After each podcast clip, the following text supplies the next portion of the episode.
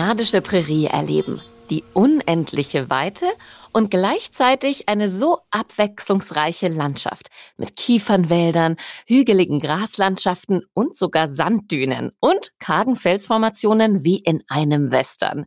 Das alles erwartet uns in Saskatchewan, der sonnenverwöhnten Provinz in Kanadas Mitte. Bei uns steht heute der nächste Roadtrip auf dem Programm und der führt uns durch den Süden Saskatchewans.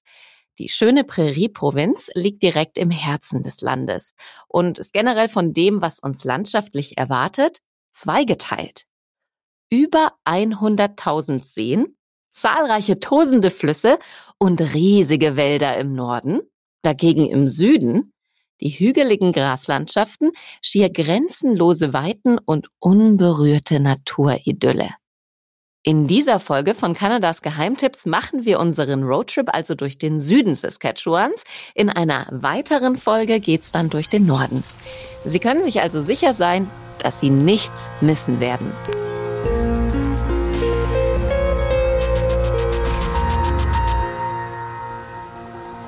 Mit uns auf Reisen ist heute Karin Schreiber, die den Tourismusverband Tourism Saskatchewan hier im deutschsprachigen Raum vertritt. Karin, der Roadtrip durch den Süden Saskatchewans steht für Abenteuer und Abwechslung. Ja, das stimmt. Auf unserer Tour heute legen wir etwa 2200 Kilometer zurück und machen auf jeden Fall Halt an vielen außergewöhnlichen Stationen. Starten werden wir unsere Reise in Calgary in Saskatchewans Nachbarprovinz Alberta. Nach Calgary gibt es nämlich praktischerweise Direktflüge ab Deutschland und außerdem finden wir hier Mietstationen für Wohnmobile und Mietwagen. Also ein idealer Ausgangspunkt für unsere Reise durch den Süden Saskatchewans. Zwecks Übernachtungen und Straßenverhältnissen. Ist man hier auf der Strecke am besten mit dem Wohnmobil unterwegs oder reicht da ein Mietwagen? Das geht eigentlich beides ganz wunderbar. Bei den Mietwagenreisen gibt es schöne Übernachtungsmöglichkeiten in Hotels oder auch kleineren privaten Bed-and-Breakfast-Unterkünften oder sogar manchmal auch auf einer Ranch. Auf Wohnmobilreisende warten dagegen tolle Campingplätze in den schönen Naturparks der Provinz. Immerhin gibt's hier zwei National- und 35 Provinzparks. Insgesamt hat Saskatchewan mehr als 400 Campingplätze und viele von ihnen sind wirklich in Traumlage inmitten der Natur. Los geht's also von Calgary, rund viereinhalb Stunden Fahrt Richtung Cypress Hills Interprovincial Park in Saskatchewan. Ja, dieser Park liegt direkt an der Grenze zwischen Alberta und Saskatchewan. Und jede der beiden Provinzen beheimatet quasi einen Teil von ihm. Daher heißt er ja auch Interprovincial Park. Und in Saskatchewan besteht er sogar auch noch aus zwei Teilen, nämlich dem West Block nahe der Provinzgrenze und dem Center Block, der südlich der kleinen Stadt Maple Creek liegt. Hier finden wir dann auch das Besucherzentrum des Parks. Cypress Hills lässt ja nun vermuten, dass hier Zypressen die Hügel verzieren. Wie sieht es aber tatsächlich aus? Nein, es sind keine Zypressen, sondern stattliche Kiefernwälder, die hier auf die weite, offene Prärie Saskatchewans treffen. Die Landschaft ist hier wirklich super malerisch und auch sehr hügelig, denn immerhin türmen sich hier die Cypress Hills auf, und zwar auf bis zu 1500 Metern an der höchsten Stelle. Und das ist dann auch die höchste Landerhebung zwischen den Rocky Mountains im Westen und Labrador im Osten Kanadas. Was können wir hier an Highlights erleben? Zunächst einmal bietet sich der Cypress Hills Interprovincial Park für alle Arten von Outdoor-Aktivitäten an. Es gibt ganz viele schöne und gut ausgeschilderte Wander- und auch Radwege mit so vielversprechenden Namen wie Whispering Pines Trail oder Valley of the Windfall Trail. Und außerdem haben wir hier verschiedene Möglichkeiten für Aktivitäten auf dem Wasser zum Beispiel Kanufahren oder auch Stand-Up-Paddling, was ja mal eine ganz andere und vielleicht auch etwas hippe Art ist, die Natur zu erkunden und mit allen Sinnen zu genießen. Mhm. Natur erkunden heißt in Kanada ja auch immer auf viele Tiere treffen. Was erwartet uns hier?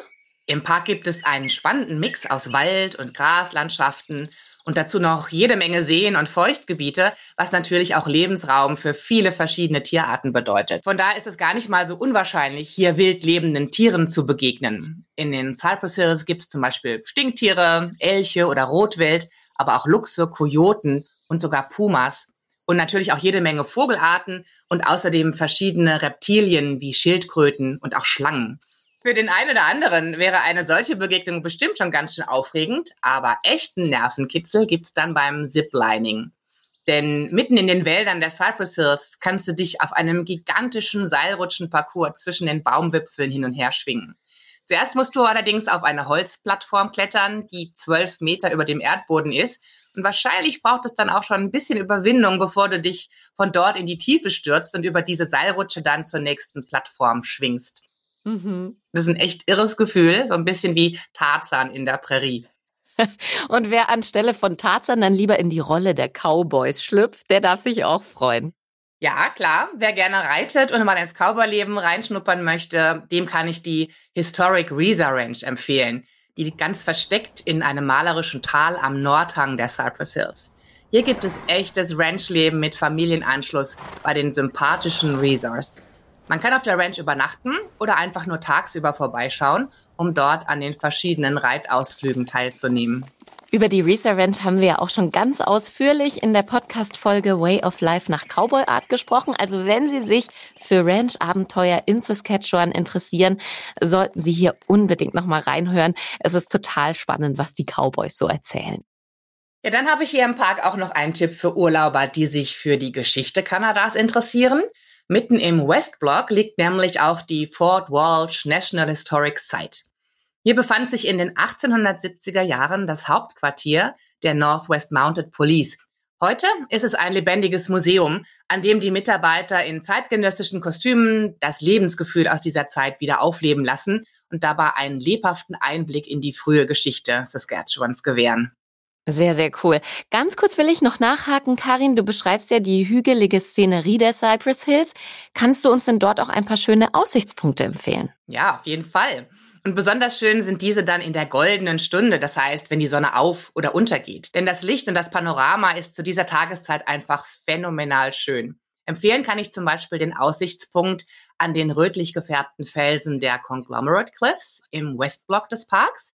Hier schaut man Richtung Osten auf eine Kulisse aus hügeligem Grasland und im Vordergrund liegt dann ein bewaldeter Talhang mit dem glitzernden Adams Lake mittendrin.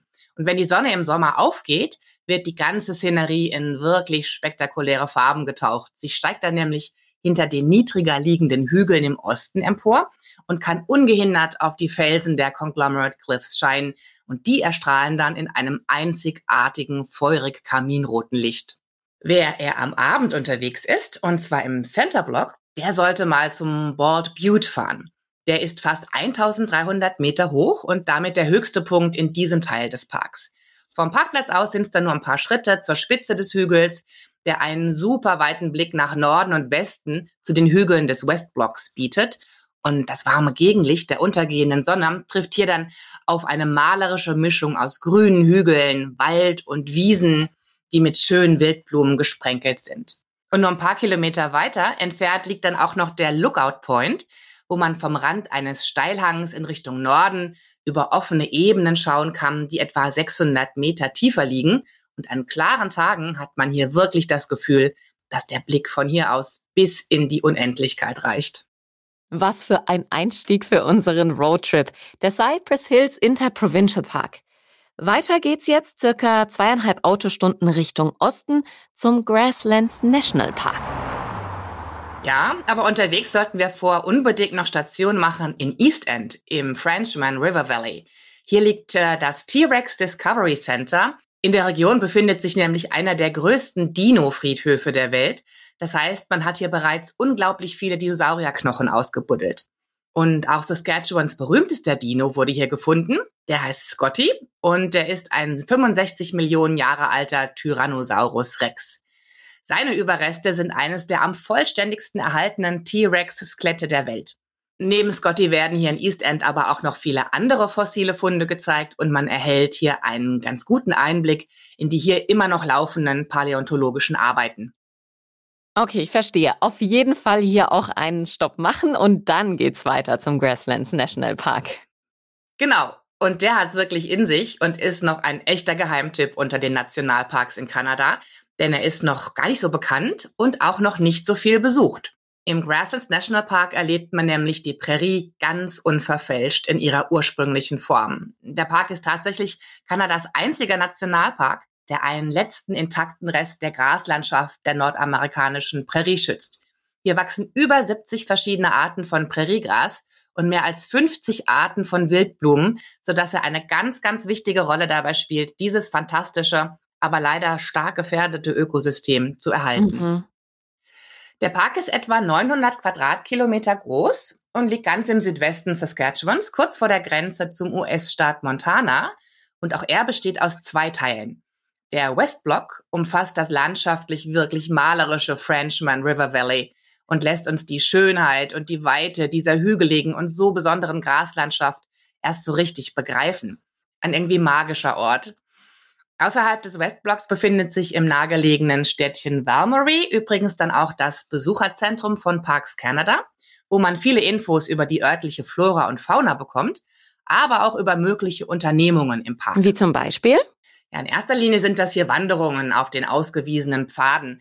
Aber Parks Canada bietet auch noch ein paar andere spannende Programme an, manchmal zum Beispiel mit einem indigenen Bezug. Denn die Gegend wurde schon vor fast 10.000 Jahren von den Ureinwohnern der Region immer mal wieder besiedelt. Es gibt hier ganz viele archäologische Funde, die das belegen. Ja, dann gibt es zum Beispiel noch die Fireside Chats. Da trifft man sich abends in gemütlicher Runde am Lagerfeuer auf dem Campingplatz und kann von den Mitarbeitern von Parks Canada bei entspannten Gesprächen ganz viel Spannendes über die Besonderheiten der Grasslands erfahren. Manchmal wird auch die Gitarre ausgepackt und es werden Lieder gesungen oder einfach nur S'mores am Lagerfeuer gebraten. Das sind Marshmallows mit Keksen und Schokolade drumrum. Legendär lecker und typisch kanadisch.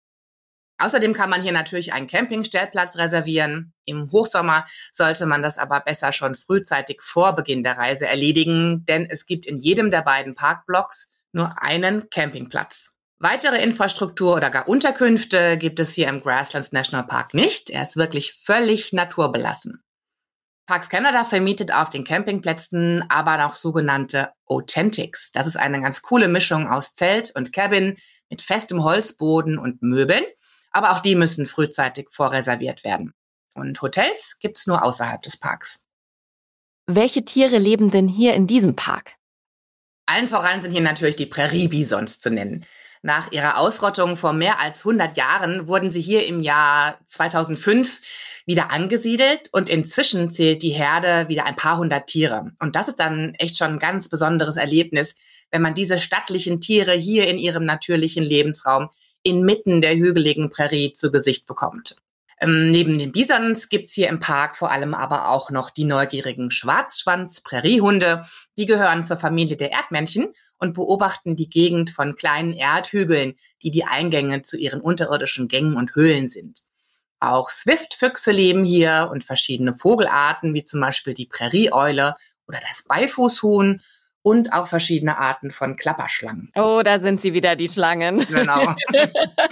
Äh, was die Prärie hier im Grasslands National Park neben ganz viel Grasslands auch zu bieten hat, sind die Badlands. Ja, und die finden wir im noch weniger besuchten östlichen Teil des Parks, dem East Block. Besonders eindrucksvoll sind hier die Rock Creek Badlands. Das ist ein ganz wildes Land mit einzelnen Hügeln, verwitterten Felsen, ausgewaschenen Schluchten, steilen Hängen und ganz hohen Felspfeilern, die sogenannten Hoodoos. Für den schönsten Ausblick würde ich hier auf jeden Fall eine Fahrt auf dem elf Kilometer langen Badlands Parkway empfehlen. Denn hier gibt es verschiedene Aussichtspunkte mit äh, ganz spektakulärem Panorama. Saskatchewan hat ja den Beinamen Land of the Living Skies und du hast gesagt, es wird hier im Nationalpark so richtig deutlich.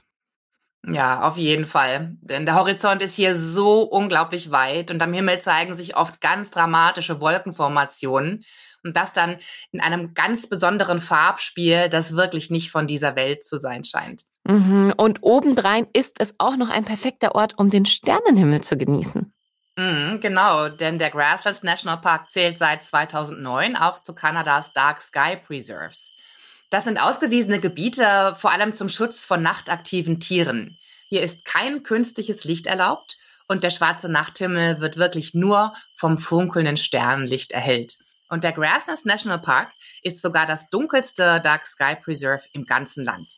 Parks Canada bietet hier in den Sommermonaten immer mal wieder nächtliche Sternenbeobachtungsprogramme mit professionellen Astronomen und natürlich auch professionellen Teleskopen an. Das ist wirklich super spektakulär und ein legendäres Erlebnis. Also Saskatchewan ist wirklich unfassbar abwechslungsreich, finde ich. Also mit den Badlands, dann das felsige, zerschnittene Gelände, die Schluchten und so das Verwitterte, dann die hügelige Prärie mit den Grasslands, die Kiefernwälder, Seen und Flüsse der Cypress Hills. Ja, und jetzt kommt Moose Jaw, die berüchtigste Stadt Kanadas.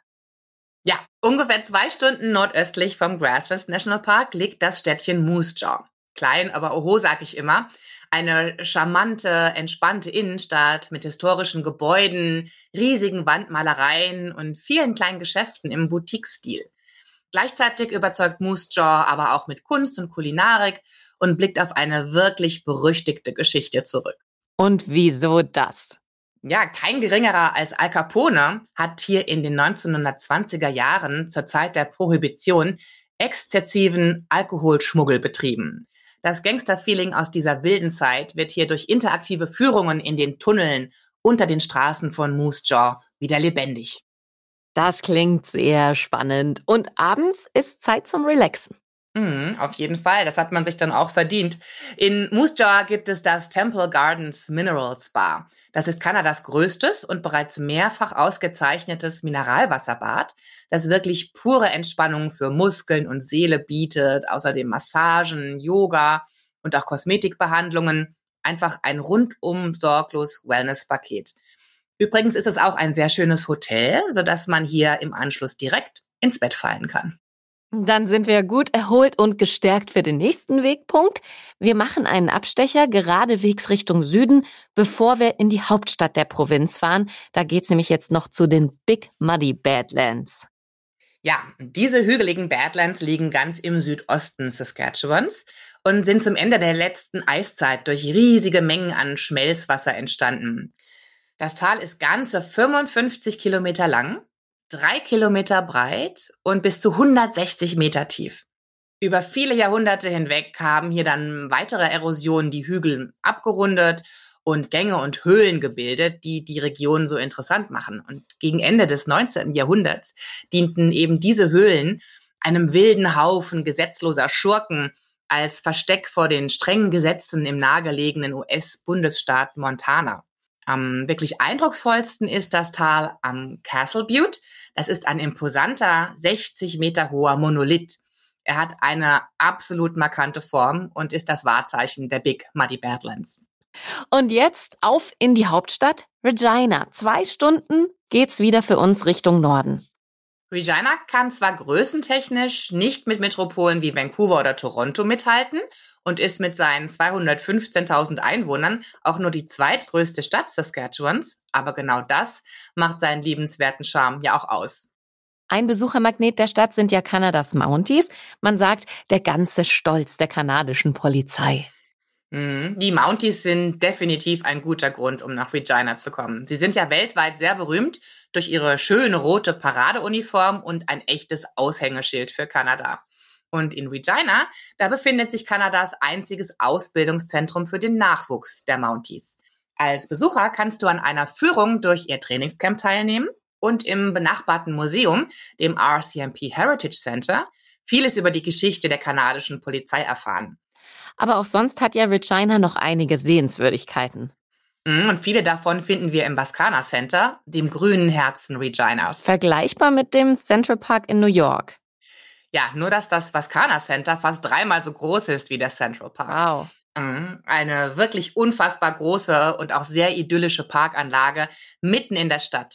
Wirklich ideal zum Spazierengehen, Radfahren oder Joggen, denn immerhin stehen hier mehr als acht Kilometer asphaltierter Wege zur Verfügung und wer im Sommer Abkühlung von der Hitze der Stadt sucht, kann per Kanu oder Kajak oder auch Stand-Up-Paddleboard zu einer der vielen Inseln hier im Baskaner See paddeln. Und im Park finden wir auch einige namhafte Gebäude und Museen. Ja, das stattliche Parlamentsgebäude zum Beispiel, das zu den größten Gebäuden im Westen Kanadas zählt. Alle Dinosaurier-Fans, die vorhin in East End schon hellhörig geworden sind, kommen dann in Regina nochmal auf ihre Kosten. Ja, in der naturhistorischen Abteilung des Royal Saskatchewan Museums.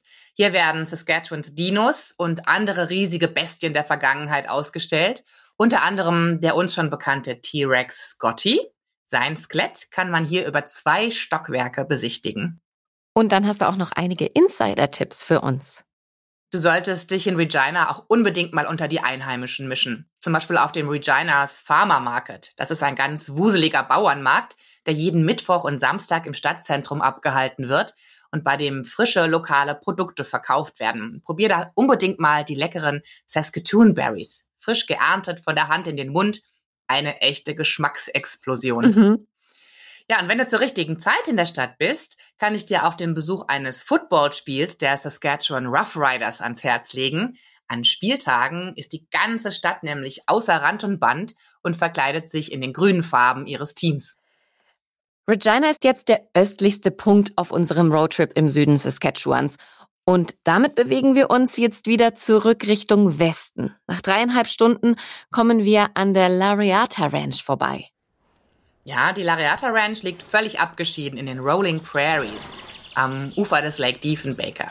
Sie ist eine Working Cattle Ranch, das heißt, jeder, der hier mitarbeiten möchte, darf sich gerne einbringen. Mm, jeden Tag gibt es Ausritte durch die offene Prärielandschaft, über die hügeligen River Hills mit ihren vielen Canyons und über die sanft abfallenden Sandstrände des Lake Diefenbaker. Auch die Lariata Ranch wurde in der Podcast-Folge Way of Life nach Cowboy Art bereits ausführlich vorgestellt. Also einfach nochmal reinhören, wer da noch mehr erfahren möchte. Und jetzt sind es nur noch zwei Stunden weiter bis zu den Great Sand Hills, die, wie der Name schon sagt, Sanddünen in Saskatchewan. Ja, und die Great Sand Hills sind sogar die zweitgrößte Dünenfläche in Kanada.